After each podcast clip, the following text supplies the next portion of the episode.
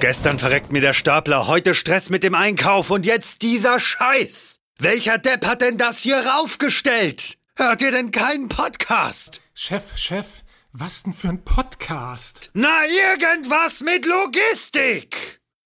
Irgendwas mit Logistik. Der Podcast mit nicht immer ganz wissenschaftlichen Themen. Rund um die spannende Welt der Logistik. Präsentiert von Andreas, Jens und Thomas. Moin Moin und ein fröhliches herzlich willkommen zu einer neuen Folge Irgendwas mit Logistik oder auch Hola, ¿qué tal? in Jens Richtung. Moin Jens. Moin. Vamos a la playa. Vamos a la playa, Amine Gusta Beiler.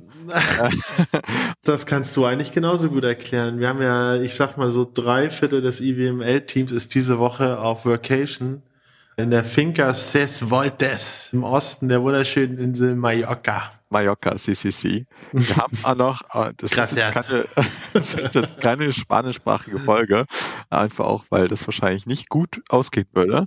Aber wir haben heute Martin bei uns zu Gast. Hallo Martin. Ja, hallo Jens, hallo Jörg. Schön, dass ich dabei sein darf. Äh, ich wäre natürlich auch gern auf Mallorca. Äh, ich bin gerade aber im verschneiten Trostdorf. Okay. Ja, schade. Also ich würde sagen, wenn du deine Anteile verkaufst bei der Firma, die du gleich vorstellst und dann zu uns ins Team kommst, da wird immer ein Plätzchen für dich frei sein. Das ist eigentlich auch eine gute Überleitung zu dir. Ja, was machst du eigentlich? Ja, erstmal danke fürs Angebot.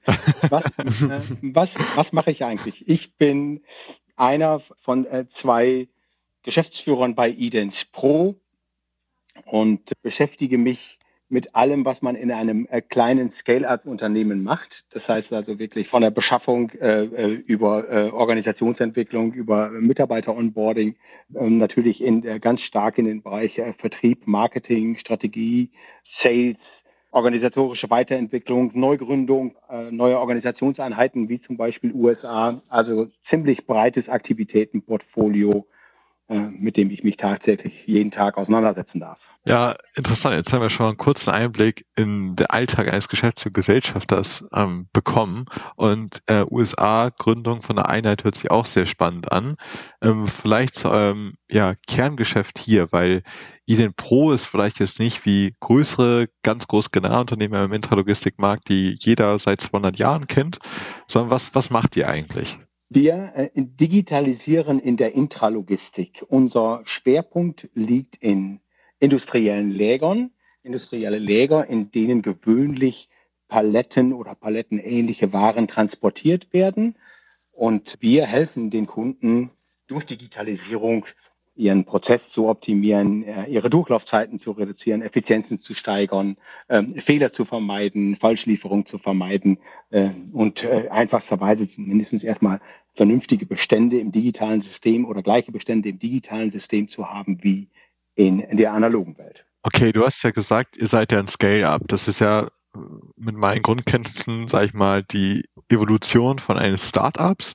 Wie seid ihr darauf gekommen, dass ihr es machen möchtet, so ein bisschen als Background? Ja, mein äh, Co-CEO und Mitgesellschafter Michael Wack hat schon vor 15 Jahren angefangen, also dieses Unternehmen auch tatsächlich gegründet in der in dieser legalen Form mit der Idee, Produkte in Lagerstrukturen tatsächlich identifizieren zu können und darauf aufbauend Automatisierung vornehmen zu können. Schon damals war klar, der demografische Wandel wird dazu führen, dass wir immer weniger Fachkräfte haben, insbesondere in den Bereichen, wo wiederholbare Tätigkeiten sind, ähm, die nicht so attraktiv sind im, im, im Ausbildungsweg. Da werden wir mehr und mehr auf Automatisierung setzen müssen. Und um automatisieren zu können, müssen wir natürlich zunächst digitalisieren beziehungsweise lokalisieren. Das war die Grundidee der Michael hat sehr, sehr lange, zu dem Zeitpunkt auch opportun, sich mit RFID beschäftigt, mit Ultra-Wideband beschäftigt, mit äh, visuellen äh, Ortungssystemen beschäftigt, bis wir, beziehungsweise er noch zu dem Zeitpunkt vor fünf, sechs Jahren komplett äh, gepivotet hat und das ganze System geändert hat auf eine leider Slam-basierte Lokalisierung. Im Laufe des Podcasts werden wir bestimmt ein bisschen darüber reden. Aber die Lokalisierungstechnologie hat sich verändert. Die Logik bleibt aber die gleiche. Es geht darum, das Lager komplett transparent zu machen. Wir sprechen hier vom digitalen Zwilling in der Intralogistik. Oder hast du ja relativ weit jetzt ausgeholt, weil meine nächste Frage wäre eigentlich auch dahingehend gegangen, was eigentlich das Besondere in eurem Fall ist, weil beispielsweise Bestände physische Bestände in digitale Welt zu überführen, hört sich ja auch so ein bisschen nach klassischen, ja, bestandsführenden System WMS-Thema an. Dann hast du aber äh, sehr schnell den Bogen gespannt Richtung digitale Zwillinge. Vielleicht kannst du da mal ein bisschen was drüber sagen, was jetzt eigentlich wirklich die Kernprodukte bei euch eigentlich sind und was die ausmachen. Ja, also das Kernprodukt, vielleicht auch in Abgrenzung zu anderen, ist, wir erstellen den digitalen Zwilling der Lade, Ladungsgüter in einem Lager mit unserer IoT, mit unserer Sensorik, haben auf, mit der Sensorik, die wir einsetzen, ein komplettes, erzeugen wir ein komplettes Echtzeitabbild äh, eines Lagers. Und zu unserem Produkt gehört dann dieses Echtzeitabbild des Lagers, den digitalen Zwilling dann eben zu nutzen und äh, die Execution im Lager auszuführen. Was bedeutet Execution? Wir steuern dann die Lagertransporte an. Der Lagertransporte typischerweise das Flurförderfahrzeug, den Stapler, den bemannten Stapler, wenn wir über Brownfield-Projekte sprechen, oder auch den unbemannten Stapler. Das alles in einem System. Okay, das ist ziemlich interessant, weil das ja eigentlich in Richtung Managementsystem geht. Du hast aber auch Execution gesagt. Sind da auch bei euch dann die Strategien dahinter oder ist da nochmal ein Layer darüber? Wir grenzen uns ab zum Warehouse-Management-System.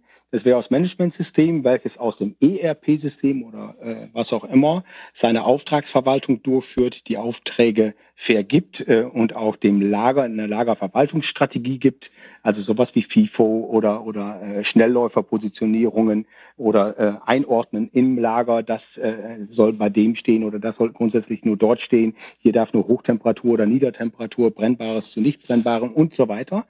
Das machen wir nicht, sondern wir übernehmen eigentlich von diesem System die Aufträge und speisen umgekehrt dieses System mit den Lokalisierungsdaten in Echtzeit. Okay, du hast auch schon mehrmals ein paar Lokalisierungsdaten oder Techniken angesprochen, zum Beispiel AFD ähm, hast du angesprochen, du hast noch Navigationstechniken angesprochen. Das heißt, wie macht ihr die Bestimmung im Lager? Macht ihr es über ja, Verheiratung von Scans, also dementsprechend Barcodes? Macht ihr es gerade über RFID, was ja relativ kostspielige Variante ist? Wie stellt ihr das sicher, dass ihr den digitalen Zwilling auf einer guten Datengrundlage aufgebaut habt? Ja, wir machen das eigentlich anders als, als alle anderen Technologien. Das klingt jetzt ein bisschen blöde, aber gewöhnlich wird ja das Ladegut verfolgt durch ein RFID-Tag, durch einen Scan, ähm, durch eine visuelle äh, Erfassung. Wir machen das anders. Wir verfolgen das bewegende Fahrzeug oder das Fahrzeug, das das Ladegut bewegt. Also ähnlich wie man ein GPS-Tracking übersee macht, man trackt den Container und hat eine Liste dessen, was in dem Container ist. So machen wir das mit dem Flurförderfahrzeug. Ähm, wir verfolgen das Flurförderfahrzeug nach und zwar exakt auf wenige Zentimeter genau und auch exakt in seiner äh, Gabelhubstellung. Also wir müssen genau die Orientierung wissen, die Höhe wissen, wie weit das Ladegut auf der Gabel ist. All diese Informationen haben wir und damit können wir aber nachverfolgen, wo wir ein Paket hinbewegen. Also jedes Mal, wenn wir es anfassen, nehmen wir es auf, also sagen, okay, wir haben das Paket und wenn wir es jetzt transportieren, hat unser System es. Und wenn wir es abstellen, kennen wir genau die Abstellposition und haben einen konstanten Abgleich eben mit äh, dem zentralen Server. Okay, das heißt, ihr macht die Nachverfolgung einfach über das Ladehilfsmittel, wo ihr die genauen Daten kennt. Korrekt. Okay. Äh, woher bekommt ihr die Daten? Kriegt ihr das alles von den, ich denke mal, ihr seid agnostisch. Das heißt, ihr könnt mit allen Herstellern von Flurförderfahrzeugen zusammenarbeiten. Kriegt ihr das über eine Schnittstelle ähm, zugespielt? Also die Sensorik, ist die überall schon so in der Granularität vorhanden? Ja, es gibt ja zwei Themen. Also das eine ist, woher kommen, bekommen wir die Informationen, was ist denn überhaupt das zu transportierende Ladergut oder das zu lagernde Ladergut, also die eindeutige ID. Die bekommen wir gewöhnlich wiederum von anderen Systemen, also von einem Warehouse-Management-System oder von einer Produktionsstraße, einem Produktionssystem, Manufacturing Execution System, von welchem System auch immer. Und mit dieser Information können wir dann äh, weiterarbeiten und haben von da an eine eindeutige ID, eine NVE, die wir in unserem System äh, weiter transportieren. Das zweite, die Informationen über die Lokalisierung des Staplers, die bekommen wir im Falle eines AGVs natürlich von dem AGV, aber in den meisten Fällen, hatte ich schon angesprochen, unserer Kunden reden wir über bemannte Stapler. Die verfügen nicht über Lokalisierung. Die rüsten wir nach. Also wir haben ein komplettes Retro-Kit, was wir äh, auf den Stapler bringen. Das sind verschiedenste Sensoren, also Lokalisierungssensoren, aber auch eben Erfassungssensoren für, für die Gabel, ist Beladung da oder nicht. Und dann gibt es noch ein Terminal, wir müssen das Ganze ja verarbeiten und auch eben an den Server schicken. Und umgekehrt müssen wir über den Terminal, über das Terminal auch mit dem Fahrer kommunizieren, damit wir ihn danach intelligent ansteuern können. Mhm. Äh, eine Frage dazu. Du hast gesagt, ihr macht das komplett anders eigentlich als alle anderen und hast das dann auch etwas weiter ausgeführt. Was ist denn der Vorteil dabei, am Ende des Tages das dann wirklich so zu machen? Weil es gibt ja sehr klassische Systeme, abseits von Warehouse Execution Systemen beispielsweise, oder wo mit virtuellen Zwillingen gearbeitet wird oder mit Echtzeit-Identifizierung und also. Was ist aber wirklich so der Vorteil? Warum sollte ich mir überlegen, okay, so wie ich das die letzten 20, 30, 40 Jahre manuell gemacht habe mit Staplern oder auch teilweise automatisiert, warum sollte ich umswitchen auf ein System, wo ich dann die Fahrzeuge nachrüsten muss beispielsweise? Was sind die Vorteile, die euch da am Ende eigentlich absetzen von dann? Na, also nehmen wir mal das, was man seit 20, 30 Jahren wirklich in der Mehrzahl macht, ähm, in produktionsnahen Lägern. Ähm, das ist der Scan-Prozess. Also ich äh, äh, scanne dann bei jeder Bewegungsart ähm, das Ladegut und die Ladeposition. Das kann man tun und damit, wenn man das richtig macht, dann hat man auch ein ganz gutes Abbild äh, der Situation. Ich habe allerdings erstmal einen großen Aufwand. Ich muss äh, jedes Mal scannen, also bei, an, an jedem Schritt den ich mache. Bedeutet häufig, dass die Fahrer von ihren Fahrzeugen auch absteigen müssen. Also nicht nur Aufwand, sondern auch durchaus äh, eine Gefahrenquelle. Das ist das eine. Das zweite mhm. ist, es ist grundsätzlich auch fehlerbehaftet. Äh, und das dritte ist, das funktioniert sehr gut, wenn ich mit eindeutigen Palettenplätzen arbeiten kann, mit einer festen Regalstruktur arbeiten kann, dann habe ich da sicherlich äh, Möglichkeiten, das in der Form auch ordentlich zu machen. Spätestens in dem ab dem Zeitpunkt, wo ich dynamisch arbeiten möchte, in dynamischen Lägern arbeiten möchte, möchte funktioniert der Prozess sehr schwierig. Dynamisch heißt Blocklager, ähm, heißt äh, Außenlager, heißt äh, variable Lagerstrukturen, Zwischenlagerungen in Produktionsgängen und so weiter.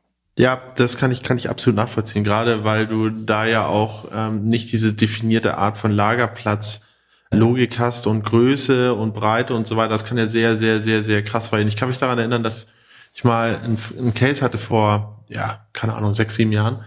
Da ging es darum, Blocklager, weiße Ware zu machen auf 70.000 Quadratmetern, waren aber nur 200 SKUs. Und ähm, die SKU-Breite hat aber, oder der Forecast war, dass die SKU-Breite massiv zunimmt. Und vorher haben die Leute halt so kommissioniert noch eingelagert, dass man einfach wusste, bei 200 Stück, das steht da, ja. Und davon muss ich dann 60, 40 dahin bringen. Aber ähm, als es dann losging, dass die SKU-Breite wächst, auf einmal die Frage, was machen wir denn da überhaupt noch? Und ich kann mich erinnern, dass es sehr, sehr schwer war, überhaupt Ideen zu finden in dem Umfeld, wie man das hätte machen können. Das wäre ja eigentlich dann der perfekte Case für euch gewesen, oder? Absolut. Das äh, wäre der perfekte Case äh, für uns gewesen. Äh, ich hoffe, dass Sie auch eine andere Lösung gefunden haben, aber alle anderen Lösungen, alle anderen Lösungen sind halt sehr aufwendig und sehr unvollständig. Wir haben eine maximale Variabilität und Flexibilität und mhm. es ist vollkommen egal, wie das Lager aussieht, wie es strukturiert ist, ob Struktur oder keine Struktur. Wir können wirklich tatsächlich überall etwas hinpositionieren und finden es zu jedem Zeitpunkt zurück. Und wir haben zusätzlich dann tatsächlich die Möglichkeit, die Fahrbewegung, die Transporte dann auch nachzuvollziehen, also so wie sie vielleicht eigenmächtig gemacht werden von den Fahrern. In einem ersten Schritt mhm. machen wir das ganz gerne, dass wir die gar nicht steuern, sondern dass wir zum Beispiel das Einlagern nach wie vor denen überlassen. Ja, dass wir sagen, ihr habt das immer gemacht, ihr wisst, wo es hinbringt, mit dem Vorteil, dass man danach jeder weiß, wo jemand etwas hingebracht hat. Aber im zweiten Schritt sind wir natürlich dann dazu in der Lage, durch smarte Algorithmen, heute spricht man dann von KI, den ganzen Transportprozess zu optimieren. Das heißt, wir wissen ja, welcher mhm. Stapler ist verfügbar, welcher ist der ideale, was hat er als nächste Tour. Wir können also Leerfahrten und Suchfahrten vermeiden, Suchfahrten sowieso, aber auch ein Doppelspiel äh, machen. Also er bringt was hin und holt was wieder auf dem gleichen Zug, im gleichen Zug, kann verschiedene Arbeiten ausführen. All das kann ich erst machen, wenn ich diese Transparenz habe. Und das kriege ich natürlich über einen Scan-Prozess nicht. Im Scan-Prozess bekomme ich immer nur genau zu dem Zeitpunkt, wo irgendetwas passiert, der Fahrer eine Aktivität startet und beendet die Information. Was zwischendurch passiert, weiß ich nicht. Kannst du vielleicht sagen, ähm, gerade bei diesen Punkten, die du aufgezählt hast und auch die Prozesse, die dann anders geartet dann sind, beziehungsweise anders abgewickelt werden, was so aus deiner Erfahrung zu einem klassischen Scan-Prozess, transaktionsgetriebenen Scan-Prozess, also wirklich die Riesenvorteile sind? Also wo spare ich beispielsweise am meisten Zeit an, am Endeffekt dann, wo ist dann der ROI am schnellsten? Ist es dadurch, dass du einen besseren Überblick über deinen Bestand hast, also weniger Fehlbestände, weniger Korrekturfälle? Ist es, dass du effektiv Scans an verschiedenen Positionen einsparen kannst? Ist es, dass du ja auf Unvorhergesehenes beispielsweise schneller reagieren kannst, weil das System in Echtzeit merkt und versteht, da läuft gerade was falsch? Was ist so aus deiner Erfahrung so der größte Hebel, den das System eigentlich mitbringt?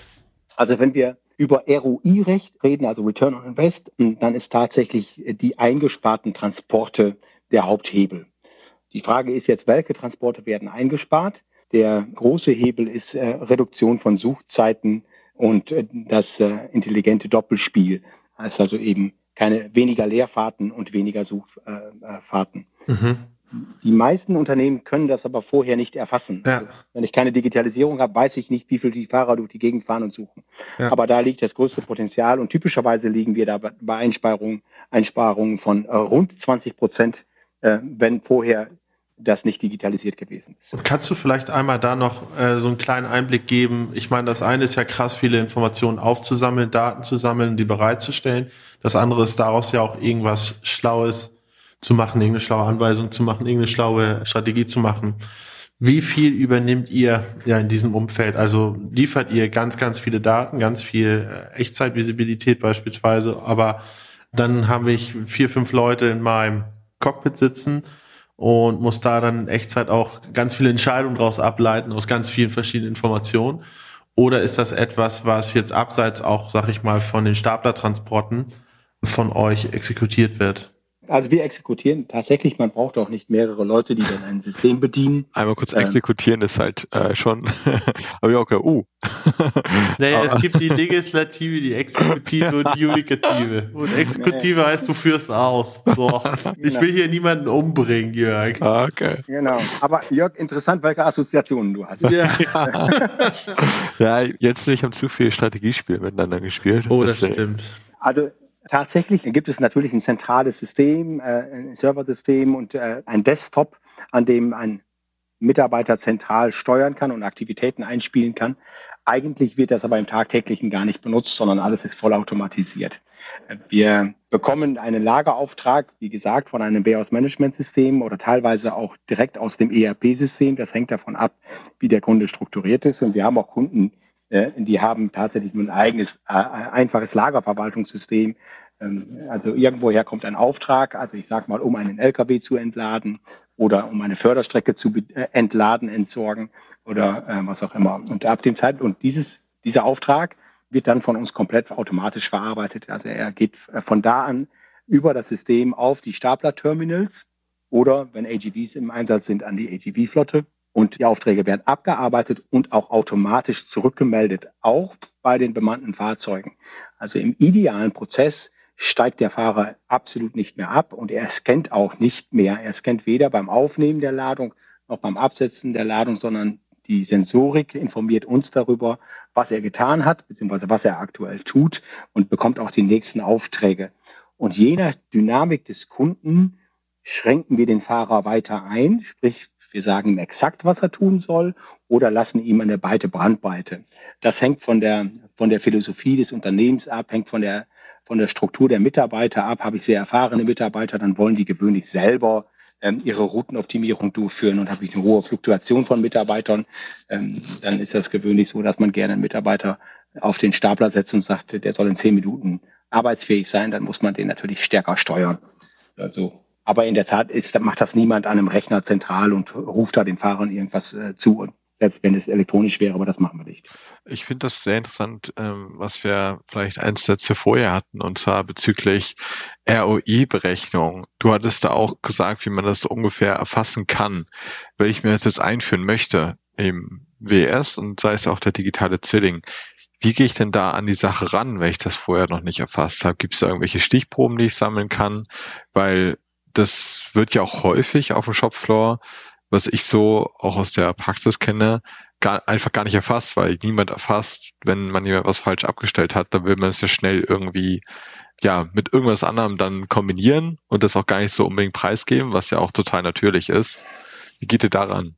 Ja, das ist in der Tat interessant. Will ich das preisgeben? Also ich sag mal, die Unternehmen wissen in Summe, nicht jeder im Unternehmen, aber an den einzelnen Stellen weiß man sehr wohl über Ineffizienzen äh, Bescheid.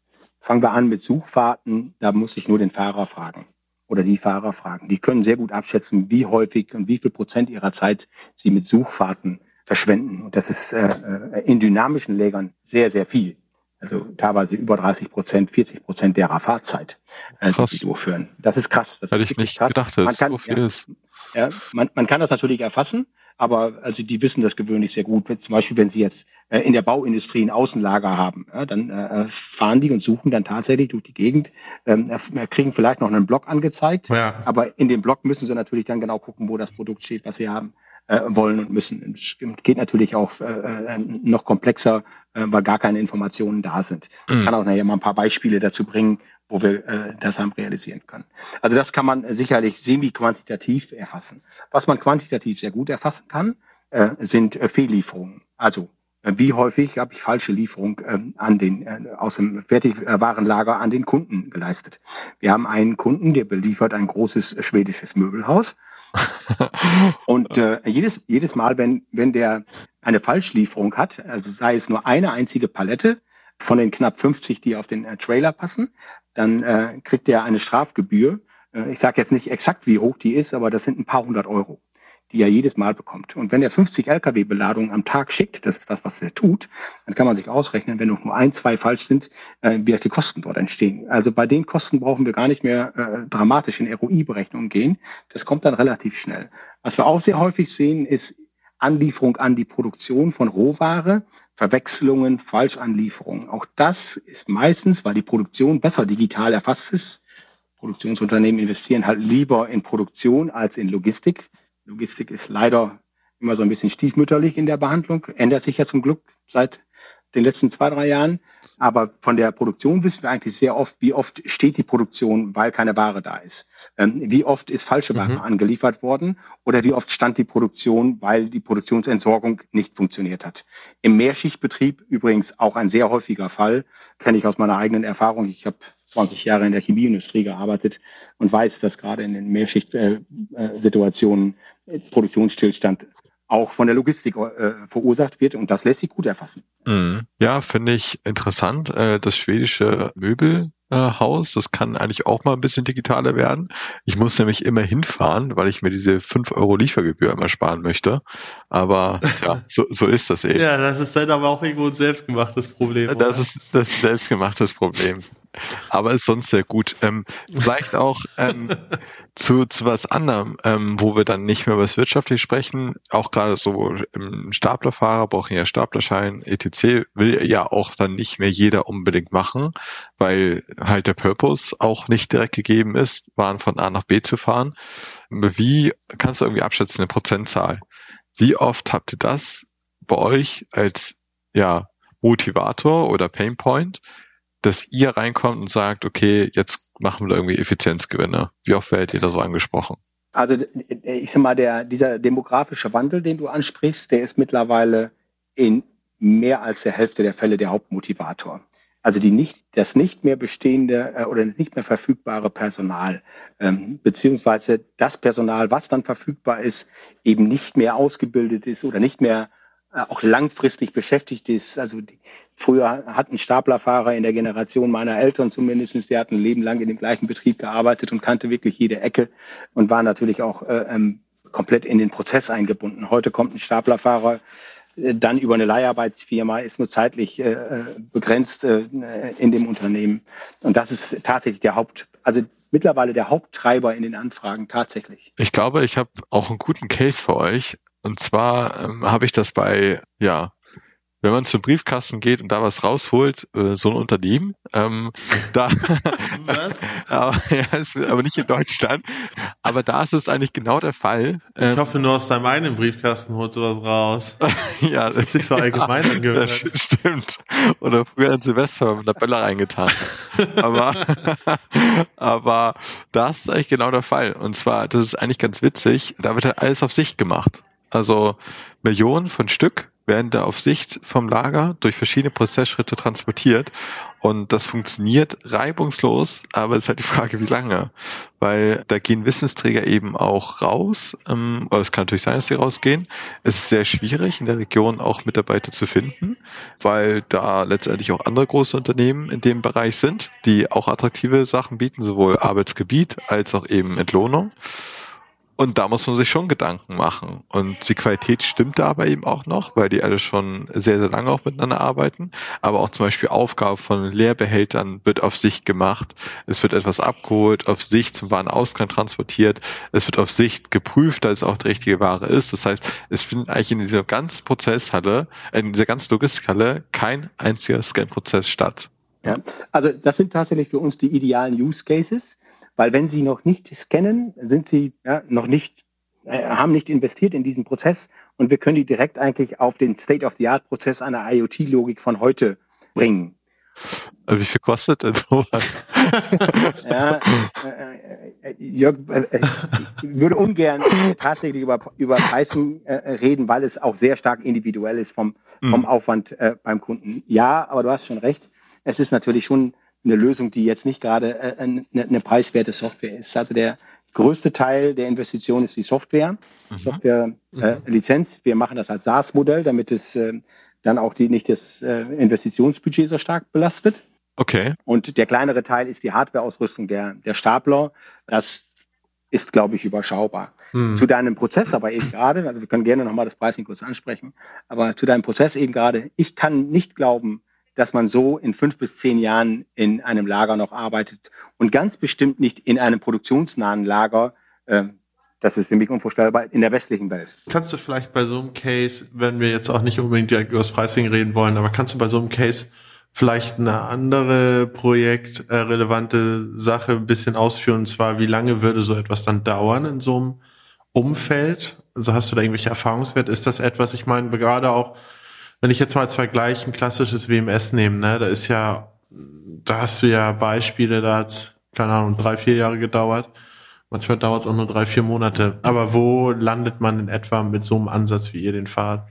Ja, also ich, ich sag mal, was so die typische Projektgrößen sind. Typische Projektgrößen bei uns äh, sind Companies, die meistens auch mehrere Standorte haben. An einem Standort in meiner Größenordnung zwischen 10 und 20 Flurförderfahrzeugen im Einsatz haben. Das ist so die Größenordnung, mit der wir rechnen. Mhm. Daran können wir eigentlich absehen, ist die Komplexität hoch genug, dass sie auch wirklich die Savings haben werden. Ähm, daran können wir auch das, die, die Projektgröße abschätzen. Was passiert?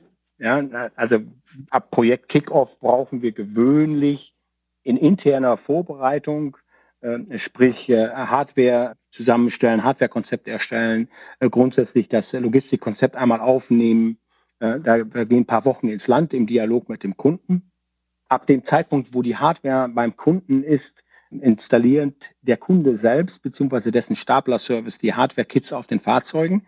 Das macht der Kunde deswegen, weil er das in Zukunft auch machen muss, wenn er einen neuen Stapler bekommt, beziehungsweise der Stapler aus dem Leasing rausfällt und der nächste kommt.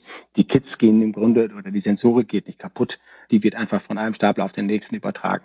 Und das, äh, damit sind sie dann ein paar Wochen beschäftigt. Also typischerweise ist das Ausrüsten eines Staplers dauert so einen halben Tag, äh, wenn der Stapler-Service äh, einmal fit ist. Das, wenn das geschehen ist, äh, brauchen wir einen Tag, um die Lasermap aufzunehmen. In unserer, in unserer Logik brauchen wir keine Installationen in den Lägern. Also wir brauchen keine QR-Codes, wir brauchen auch keine, keine äh, Sender und Empfänger. Wir brauchen WLAN oder LTE, aber wir brauchen keine Einrichtungen äh, in dem Lager. Also wirklich nur die Stapler werden nachgerüstet. Parallel während dieser Zeit, also in diesen zwei, drei Wochen, werden die Schnittstellen diskutiert, die wir brauchen zum Lagerverwaltungssystem oder zum Funktionssystem oder was es sonst gibt, äh, die werden vorbereitet und programmiert. Ähm, und dann kann eigentlich nach vier Wochen, fünf Wochen, sechs Wochen äh, schon die, äh, die Go-Live-Phase starten. Also das ist kein langwieriges Projekt. Also ist nicht vergleichbar mit der SAP-Einführung oder mit der WMS-Einführung. Ja, das hört sich eigentlich auch ganz gut an, weil genau da ist natürlich auch mal die Befürchtung. Weil wenn man sagt, okay, man möchte ein LVS, ähm, WMS einführen, WES zähle ich jetzt auch mal dazu, ist natürlich sehr schwer, auch gerade weil da natürlich alle Departments reinkommen und sagen, mhm. okay, ich möchte aber das umgesetzt haben, ich möchte das umgesetzt haben. Da muss man wieder zurückgehen und sagt, okay, das ist jetzt aber nicht mit drin, das ist nicht mit drin, könnt ihr es vielleicht auch so machen. Das ist ja ein sehr, sehr iterativer Prozess und dadurch auch dementsprechend äh, mühsam, da durchzukommen. Ja, wir machen das, wir machen das gerne zweistufig. In der ersten Stufe tatsächlich ohne Anbindung an ein WMS-System oder an ein ERP-System. Also wir haben mehrere Projekte mit SAP EWM jetzt äh, durchgeführt. Wenn wir zunächst, wenn wir vorher da sind, dann hat das den großen Vorteil, dass der digitale Zwilling des Lagers bereits existiert. Dass man also den kompletten Überblick über die Prozesse auch hat. Die meisten Unternehmen haben dann äh, zum ersten Mal einen Überblick über den logistischen, intralogistischen Prozess. Aber das hat dann noch keine Auswirkung oder Auswirkungen darauf, den Prozess zu steuern, oder? Ja, es hat insofern eine Auswirkung, den Prozess zu steuern, dass die Fahrzeuge natürlich direkt angesteuert werden können, dass wir eine einfachere Ansteuerung, also Transportaufträge übernehmen und die einfach nur den Fahrern zur Verfügung stellen und die entscheiden genauso wie früher, was sie mit diesen Aufträgen machen. Ah, also wir okay. sagen denen schon, Quelle senke, ja. Wir zeigen denen das auch an. Also sie haben einen digitalen Zwilling auch auf ihrem Stapler, ja. also als zweidimensionale Darstellung. Und wir zeigen denen an, da ist der Punkt, wo du das abholen musst und da ist der Punkt, wo du das hinbringen musst. Sie kriegen also eine einfache Vektornavigation. Mehr wollen sie auch nicht navigiert werden. Ja. können ihre Aufträge natürlich erledigen. Sie haben keine Suchfahrten mehr. Sie können auch ein Doppelspiel selber schon organisieren, weil sie den Folgeauftrag ebenfalls in der Liste angezeigt bekommen. All das geht ohne komplette Einbauten von Logiken. Mhm. Äh, was wir häufig gelernt haben, ist das, was du gerade angesprochen hast. Wenn wir es nicht so machen, dass wir in endlosen Diskussionen am, Anf am Anfang in diese When-If-Szenarien äh, äh, gehen. Ja. Also was, was wäre damit und was, was, was, was ist, wenn wir umlagern? Was ist, wenn ähm, ein Label runterfällt? Was ist das? Was ist das?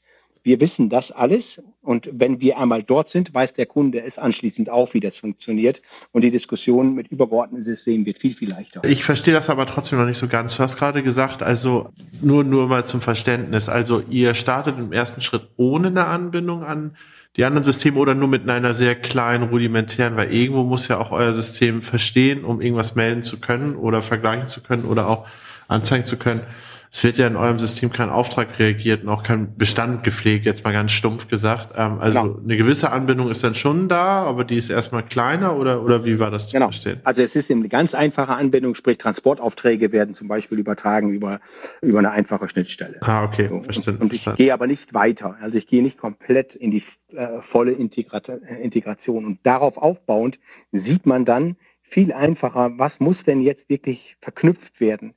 Weil mhm. ab dem Zeitpunkt, wo ich den digitalen Zwilling im Lager habe, retrospektiv alle Transporte sehen kann, alles analysieren kann. Ich habe mein Spaghetti-Diagramm. Ja, ich, ja. sehe die, ich sehe die Leerfahrten, ich sehe die Auslastung der Fahrzeuge. Ähm, ich sehe aber auch die Ineffizienten in der Lager, äh, Effizienzen in der Lagerbewegung. Also wenn ich das alles habe, weiß ich, was ich als nächstes tun will und was ich dann auch noch von meinem Warehouse-Management-System vielleicht erwarte ähm, und damit, äh, damit einbaue. Das ist ja auch krass. Also ich, ich finde es immer sehr, sehr spannend, wenn man mit solchen Sachen rausgeht, weil es muss ja auch krass anstrengend manchmal für dich sein, solche Themen überhaupt initial einmal anzustoßen, weil einfach auch die Begrifflichkeiten nicht ganz so verbreitet sind. Also ich glaube, wenn du das, wenn du LVS ja. Schrägstrich WMS in den Raum wirfst, werden mehr Leute sagen, ja, habe ich schon mal gehört, als wenn du Warehouse Execution System, also WES in den Raum wirfst. Und wenn du digitaler Zwillinge in den Raum wirfst, dann melden sich auch relativ viele, aber alle verstehen da was anderes drunter. Und ähm, das muss ja sehr, sehr, sehr, sehr komplex sein, aus eurer Sicht dann auch den Mehrwert darzustellen. Weil ich meine, ähm, ich habe es jetzt auch so verstanden, oft ist auch eine Koexistenz zu WMS und ERP-Systemen dann halt da. Und kommt da nicht immer das Totschlagargument, ja, das können wir auch einfach im WMS dann anpassen. Wir wollen nicht noch ein weiteres Subsystem haben, was wir pflegen müssen. Ja, eigentlich ist WM, WMS als Beispiel für uns eher Hilfe als hinderlich. Aha, okay. Das WMS ist ähm, extrem herausfordernd für die Logistik, weil das WMS tatsächlich Lokalisierungsdaten erwartet und genaue Positionsdaten erwartet und wirklich an jeder Stelle auch eine Rückmeldung erwartet. Da funktioniert ein Scan-Prozess, aber in so dynamischen Prozessen, der wird dann extremst aufwendig. Ansonsten ist das äh, WMS da nicht besonders zufrieden. Es, es kann unheimlich viel, es kann, hat ganz viel Logiken da drin, ähm, was zum Beispiel Einlagerungsstrategien und Lagerverwaltungsstrategien angeht. Aber es hat auch einen hohen Anspruch eben an äh, Positionierungsdaten vermittelt zu bekommen. Wenn ich das heute nicht habe, dann stellt sich die Frage, wie kann ich das machen? ohne dass ich dann tatsächlich jedes Mal manuell scannen will. Da, ja, da, da kommen wir, da kommen wir sehr schnell zum Zuge äh, und äh, haben das, äh, wie gesagt, auch schon, schon mehrfach eben mit, mit denen umgesetzt. Wenn ich mal so einen Blick auf die Zukunft wage, du hast auch schon in meinem Case gesagt gehabt, dass du dir nicht vorstellen kannst, dass da in fünf Jahren noch so ein Logistikzentrum oder zumindest eine Produktionslogistik funktionieren kann. Ähm, ich denke mal, eure Antwort wird sein, dass halt alles mit ähm, automatischen Flugförderfahrzeugen transportiert wird, ähm, vor allem bei euren Cases, die dort stattfinden. Hast du noch einen weiteren Ausblick, wie du das genau sehen würdest? Also ich glaube, dass die Kombination bemannt und unbemannt uns sehr, sehr lange begleiten wird. Nicht alles lässt sich automatisieren, auch in den nächsten fünf Jahren noch nicht. Wir machen da Riesenschritte, im Grunde jeden Tag, aber trotzdem hat es noch Grenzen in Flexibilität und hat auch natürlich Grenzen im Return on Invest. Automatisierung im Moment lohnt sich selten, wenn nicht mehrschichtig gefahren wird und die Prozesse komplexer sind. Mhm. Also so, was heute noch nicht wirklich gut funktioniert, ist LKWB und Entladung. Was nicht wirklich gut funktioniert, ist, sind Bewegungen außen in Außenlägern oder eben zwischen Hallen, Produktionshallen. Also die Kollaboration wird bestehen bleiben. Aber in der Tat, Automatisierung wird massiv zunehmen. Da erzähle ich, glaube ich, nichts Neues. Der Trend klar und absolut äh, subscribe. Ähm, Zweite Trend, den, den wir aber sehen, ist die Interoperabilität der Digitalisierung. Also erstmal, du musst digitalisieren, wenn du morgen überhaupt noch mitspielen willst. Es, das hast einfach, also es, und es hilft ja auch, man hat gewöhnlich ein ROI von unter zwei Jahren. Es gibt eigentlich gar keine Gründe, das nicht zu tun. Äh, wo der Zwang kommt, ist irgendwann die Erwartungshaltung, so in der Produktion zum Beispiel von den anderen funktionalen Einheiten, zum Beispiel Produktion, Produktionsplanung, vom Controlling, äh, von der Materialwirtschaft, die erwarten irgendwann ganz klar Echtzeitdaten, gute Bestandsführung, Bewegungsdaten. Was aber auch dazu kommt, ist eben der Partner in der Supply Chain, Lieferant und Kunde. Lieferant und Kunde, Automotive macht's vor, erwarten heute dass sie Echtzeitinformationen über die Bestände bekommen. Ähm, ich habe äh, auf der letzten großen, auf einer letzten großen Logistiktagung den Logistikleiter von Audi gehört, der gesagt hat, dass die in Zukunft nach dem Desaster, was sie jetzt gerade erfahren haben, neue Lieferanten ganz klar danach aussuchen, dass sie Echtzeitdaten ihrer Lagerbestände zur Verfügung stellen können. Das ist meine Aussage. Das ist meine Aussage. Viel Erfolg dabei, ähm, nur solche Lieferanten noch zu finden das ist, glaube ich, eine, eine ziemlich, ziemlich große Herausforderung. Aber ja, klar, mit einer gewissen Marktmacht kann man sowas natürlich auch vorgeben und dann muss man nachziehen als Lieferant. Das stimmt schon. Ich ja, mal, das war ja, war ja auch zeitlich nicht begrenzt. Ja, ja. Ich habe mal, ich hatte noch mal eine andere Frage zu dem Thema äh, generell bei deinen Ausblicken, als auch bei dem Thema digitaler Zwilling im Allgemeinen.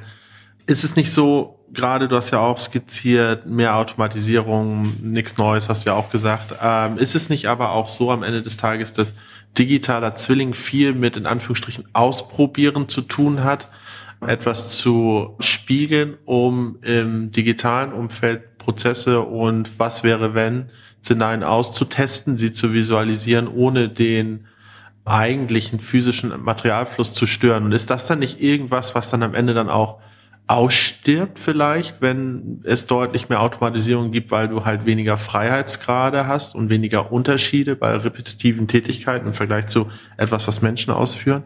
Ist das nicht was, was dann vielleicht sogar irgendwann ein bisschen verschwindet, weil man es dann nicht mehr braucht? Weil man weiß ja eh, wie die Durchlaufzeit dann ist, wenn man den gleichen Roboter dort fünfmal hintereinander hinstellt beispielsweise.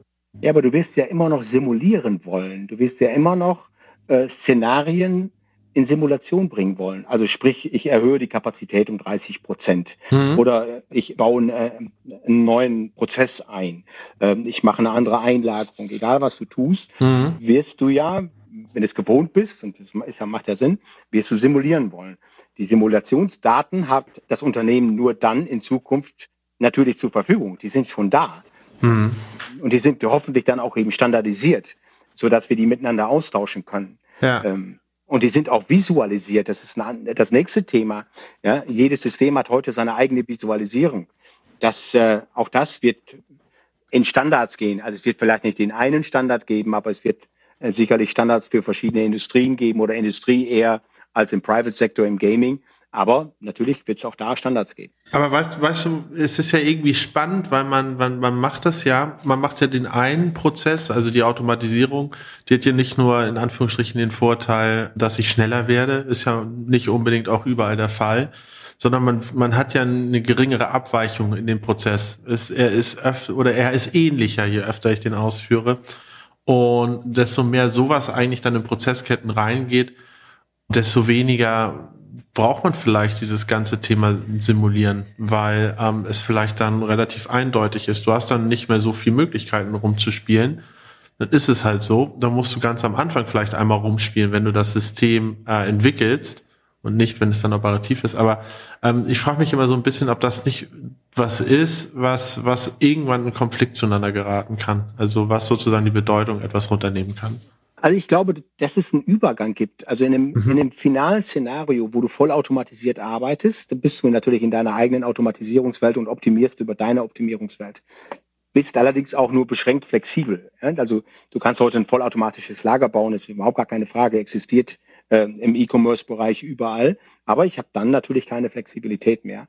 Wenn ich produktionsnah arbeite, äh, im industriellen Umfeld arbeite, wie gesagt, mit Außenlagern, Innenlagern, dynamischen Lagern, dann äh, ist die Automatisierung nach wie vor und auch in vielen, vielen Jahren in der Umsetzung noch nicht, äh, wird die nicht so weit mhm. sein. Du wirst, wirst von dieser Dynamik leben. Du brauchst natürlich bei der Automatisierung, auch klar, kein IoT mehr, also kein separates mehr. Ne? Also müsste da nichts nachrüsten. Ich ja. muss nichts mehr. Ne? Das, ein Roboter weiß, was er von A nach B bringt. Der macht ja, genau. keinen Fehler. Ja. Ne? Ja. Also das, das ist ja, was wir auch machen. Bei uns der Fahrer, unser, bei uns ist der Vorteil, wenn der Fahrer nicht das tut, was er soll, dann sehen wir das trotzdem. Er kann das Paket komplett an die falsche Stelle gestellt werden, es stört uns nicht. Das Lagerbild ist nach wie vor in Echtzeit richtig.